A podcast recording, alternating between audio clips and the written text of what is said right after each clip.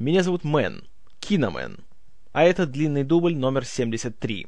И сегодня речь пойдет о третьей миссии Джеймса Бонда на большом экране, о фильме «Голдфингер» 64 года выпуска. Предыдущий фильм «Из России с любовью» стал большим хитом как в плане финансов, так и в плане отзывов зрителей и критиков, поэтому план продюсеров Бондианы Альберта Брокколи и Гарри Зальцмана по поводу того, что они будут выпускать по одному фильму о Бонде каждый год, оправдал себя. Следующей книгой Флеминга, которую они собирались экранизировать, был роман «Thunderball», который у нас принято называть «Операция Шаровая молния». Однако тут возникли непредвиденные проблемы в лице Кевина МакКлори, который является одним из сооснователей террористической организации «Спектр», о которой идет речь во многих романах э, Флеминга и, следовательно, во многих фильмах о Бонде, которые являются постоянными противниками агента 007. И начались судебные тяжбы насчет того, что, понимаете ли, МакКлори имеет большие права на не только Спектр, но и, в принципе, на Джеймса Бонда. И из-за этого экранизацию «Шаровой молнии» пришлось отложить. Об этой истории я вам еще расскажу подробнее, когда буду говорить о следующем фильме, об этой самой «Шаровой молнии».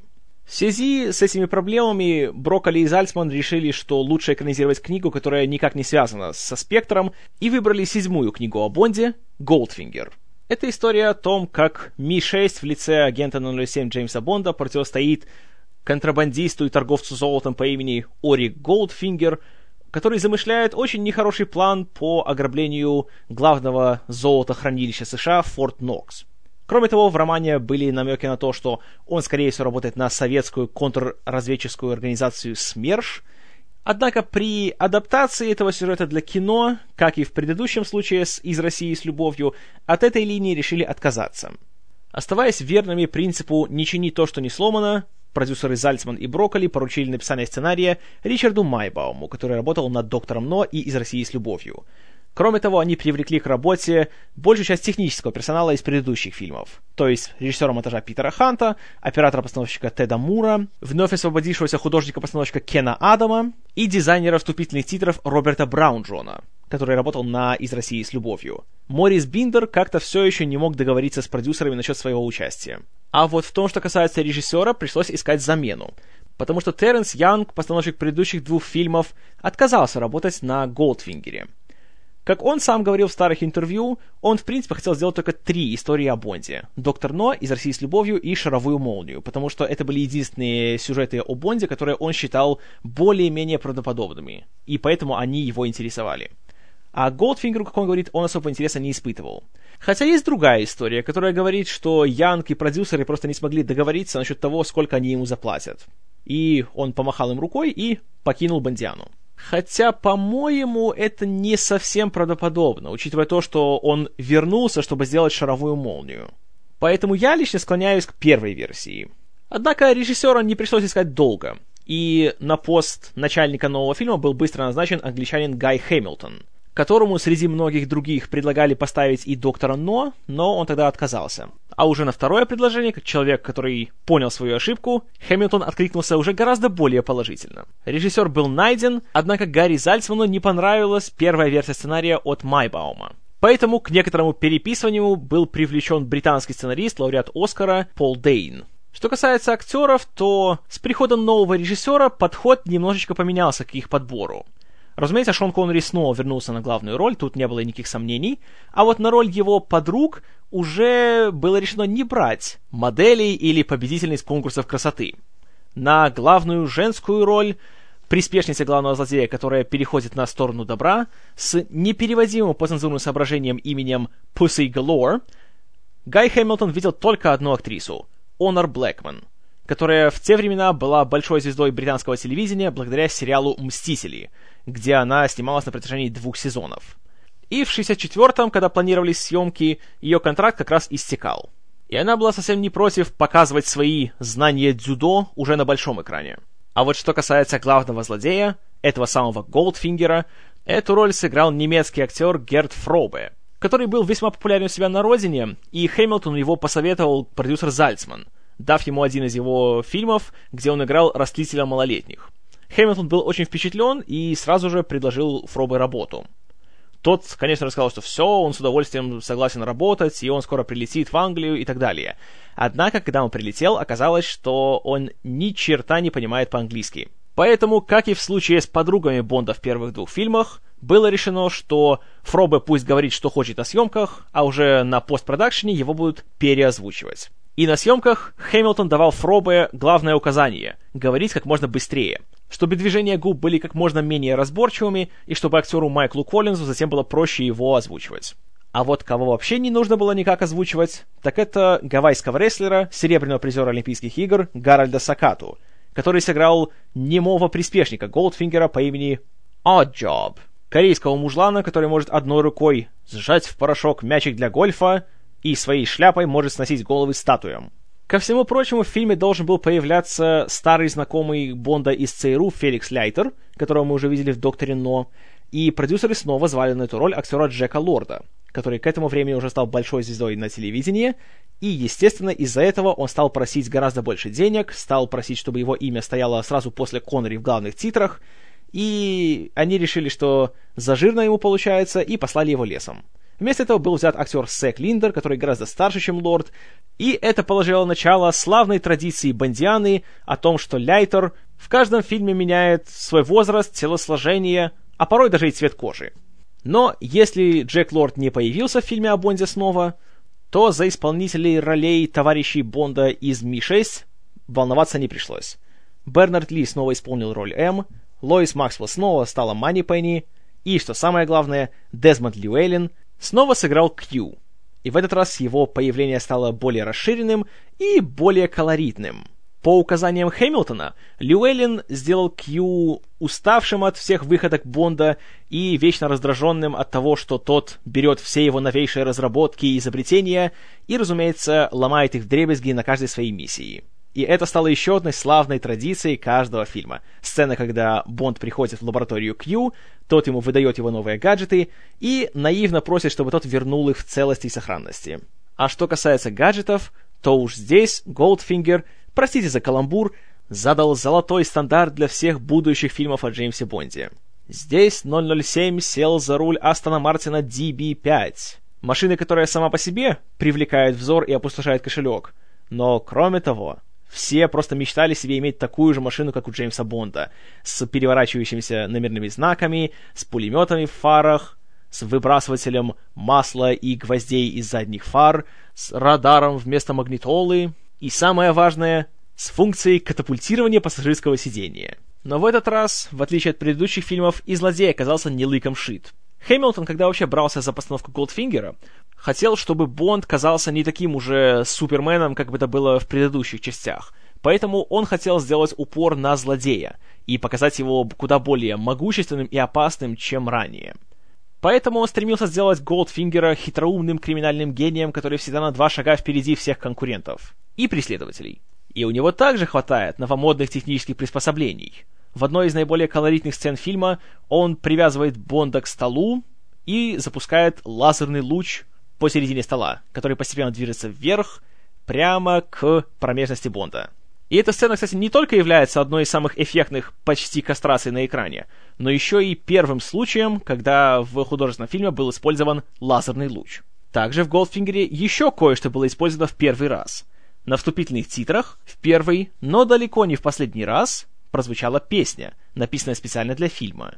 И, как это часто бывает, ее название совпадает с названием фильма. Песню Goldfinger, музыку которой написал Джон Барри, как и ко всему остальному фильму, исполнила Ширли Бесси. И эта композиция быстро стала хитом и вошла в пантеон лучших кинопесен в истории современного кинематографа. Съемки фильма проходили в начале 1964 года, начались они в январе, и в этой истории география похождений Бонда была не особенно широка. По большей части он путешествовал по США. В частности, он был в Майами, а впоследствии и в том самом золотом хранилище Форт Нокс. Однако создатели фильма не впустили внутрь, и Кену Адаму и его правой руке Питеру Ламонту приходилось подключать фантазию или искать э, информаторов, скажем так, конфиденциальных, которые были внутри Форт Нокс, чтобы те им более-менее подсказали, в каком направлении двигаться. А интерьерные съемки, как и раньше, проходили на все той же британской студии Pinewood. Учитывая успех из России с любовью, бюджет Голдфингера стал еще больше, чем раньше, и составил 3 миллиона долларов. Но когда он вышел в прокат в сентябре того же 64 года, он мигом окупился и стал не просто хитом, он стал сенсацией. Во-первых, его суммарные мировые сборы составили 125 миллионов долларов. Во-вторых, все были просто в восторге от самого фильма. В-третьих, сам Бонд уже стал по-настоящему культовой фигурой, его имя, фамилия стали нарицательными. Я уж не говорю о том, что Астон Мартин стал одной из самых популярных машин на свете. И весь мир захлестнула Бондомания. Фильм произвел фурор в экшен-жанре и во многом задал тенденции развития на ближайшие десятилетия. И до сих пор почти что все фанаты Бонда почти единогласно признают Голдфингер лучшим фильмом из всего сериала. Согласен ли я с ними? Знаете, пока что не буду раскрывать все карты, потому что ретроспектива только еще началась, впереди еще 20 фильмов, поэтому я придержу свои такие рассуждения обо всем сериале. Но о самом Голдфингере я скажу, что фильм просто прекрасен. Вот я говорил, что «Из России с любовью» — это еще не тот Джеймс Бонд, которого мы знаем и любим. Так вот, Голдфингер — это уже тот. В этом фильме абсолютно до совершенства доведена формула создания фильма о Джеймсе Бонде — он быстрый, он остроумный, он не особенно серьезный, и, что самое главное, не особенно серьезно воспринимающий сам себя. В нем полно колоритных персонажей, в нем есть прекраснейший, пусть и супер преувеличенный злодей, в нем есть интересные подруги у Бонда, в нем есть отличные гаджеты Бонда, в нем захватывающие экшн-сцены, которые даже сегодня, спустя почти полвека, смотрятся очень даже интересно. И самое главное, фильм по-настоящему развлекает. Но развлекает по самому высшему классу, уважительно относясь к своему зрителю и давая ему самое лучшее, что он может, чтобы мы провели эти 110 минут с гигантским удовольствием. И когда фильм закончится, чтобы мы похотели посмотреть его еще раз. И я считаю, что у них это удалось. Не буду говорить очевидное о том, что Шон Коннери просто идеален в главной роли. Теперь уже видно, что эту роль он может играть во сне. И он молодец. Все остальные тоже не отстают ни на шаг. То, что они на главную девушку Бонда взяли не какую-нибудь модель, а опытную актрису, которая уже показала себя с наилучшей стороны, пусть и на телевидении. Это также исключительно правильный ход, и Онор Блэкман, на мой взгляд, абсолютно затмевает обеих предыдущих подруг Бонда. Герт Фробе, несмотря на то, что его голосом мы за весь фильм так и не слышим, выглядит все-таки классно. Он, с одной стороны, напоминает такую ходячую карикатуру, и он, знаете, он веселит, он, откровенно говоря, смешной во многих сценах но в то же время ему удается как-то передать какую-то такую грозность Голдфингера. И его не воспринимаешь как э, клоуна с завышенной самооценкой, а понимаешь, что это реально человек, который может начудить. И благодаря отличным актерам и прекрасному остроумному сценарию, фильм напичкан классическими сценами. Самая, конечно же, знаковая из которых это та самая почти кастрация Бонда и ее легендарный диалог. «Вы ожидаете, что я заговорю? «Нет, мистер Бонд, я ожидаю, что вы умрете». Эта сцена, как и многие другие вещи из фильма, давно стала объектом пародии. Моя любимая, наверное, была в «Симпсонах», когда был диалог. «Вы ожидаете, что я буду говорить?» «Я от вас ничего не ожидаю, кроме того, что вы умрете, и ваши похороны будут дешевыми». Кроме того, как я уже говорил, фильм довел до ума всю формулу Бонда, и все его традиции окончательно сформировались в Голдфингере, начиная от э, вступительной сцены к фильму, которая в этот раз, в отличие от «Из России с любовью», абсолютно никаким образом не была привязана к основному сюжету. И это просто как такой э, маленький ролик, знаете, еще одно приключение Джеймса Бонда где обязательно происходит какая-то безумная экшн-сцена, какая-нибудь драка. В этот раз, конечно же, она использует такой смешной элемент, как Бонд целуется с девушкой и видит в ее глазу отражение мужика с дубиной, который подходит к нему сзади. Он его убивает, бросая его в ванну и бросая в нее какой-то электрический прибор. Когда тот умирает от электрошока, он смотрит и говорит «Какой шок?». Затем песня на вступительных титрах. Еще один уже практически штамп любого фильма о Бонде.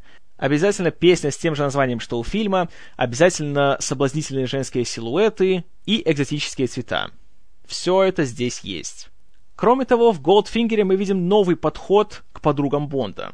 Все еще остается в силе то правило, что все, с кем встречается Бонд, обязательно с ним спят, но в этот раз мы видим, что его действия могут приводить к очень плачевным последствиям, как это происходит с девушкой по имени Джилл Мастерсон, которая работает на Голдфингера, но из-за того, что она поддается Бонду, и из-за нее же он проигрывает очень важную игру в Джин, она погибает, причем очень экзотичным способом, что также станет классикой этого сериала.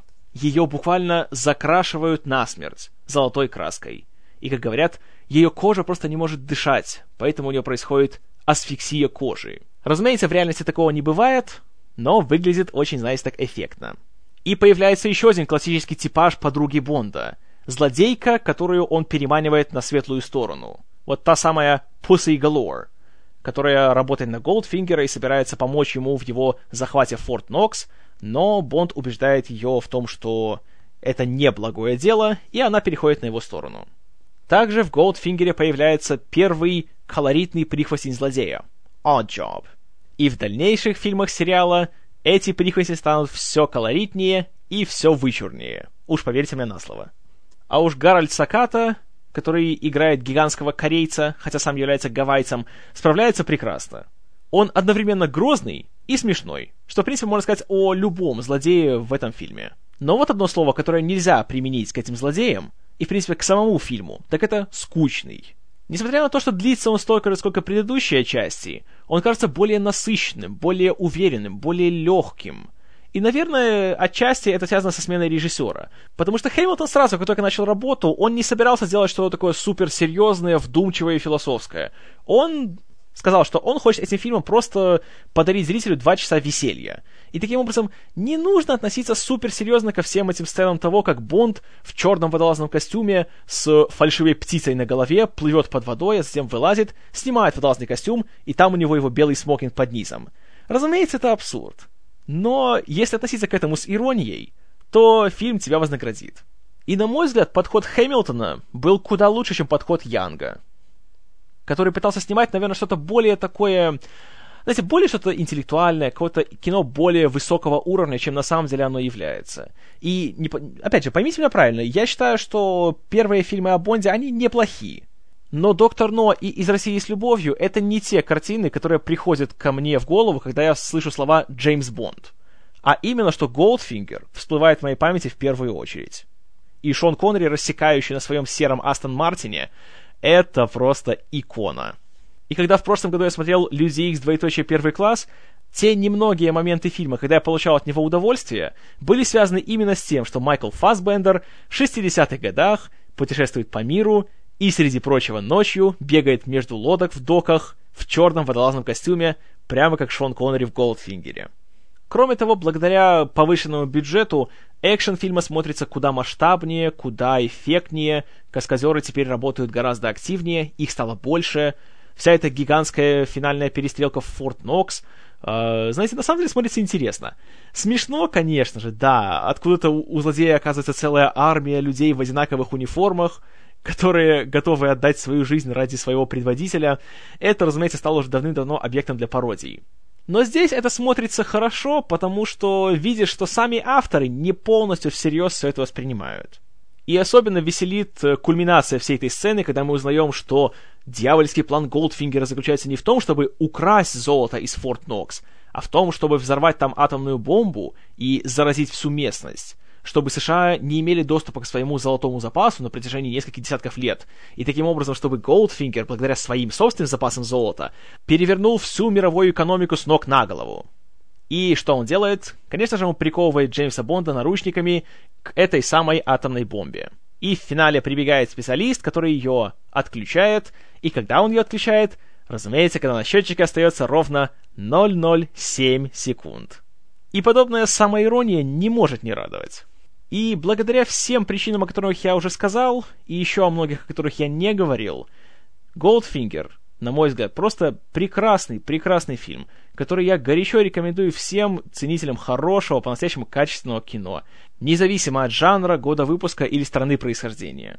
Это настоящий шедевр своего жанра. Это один из лучших экшн-фильмов всех времен. И я без всяких колебаний ставлю ему 10 баллов из 10. И тот факт, что после Голдфингера Джеймс Бонд стал мировой сенсацией, это ничуть меня не удивляет. После такого фильма иначе быть не могло. Вот что думаю я. А что думаете вы, истинно верующие? Пожалуйста, пишите в комментарии. Как всегда, мне очень интересно узнать ваше мнение. Джеймс Бонд вернется в фильме «Операция Шаровая молния», а я вернусь в длинном дубле номер 74. Чему будет посвящен, Пока не могу сказать наверняка, потому что «Девушка с татуировкой дракона» я еще не посмотрел обе версии, поэтому тот подкаст будет чуть позже, чем планировалось. Но о чем бы ни был подкаст, я приложу все усилия, чтобы время, потраченное на него, не было потрачено впустую. Ну а пока спасибо за внимание С вами был Киномен и Розовый Бутон.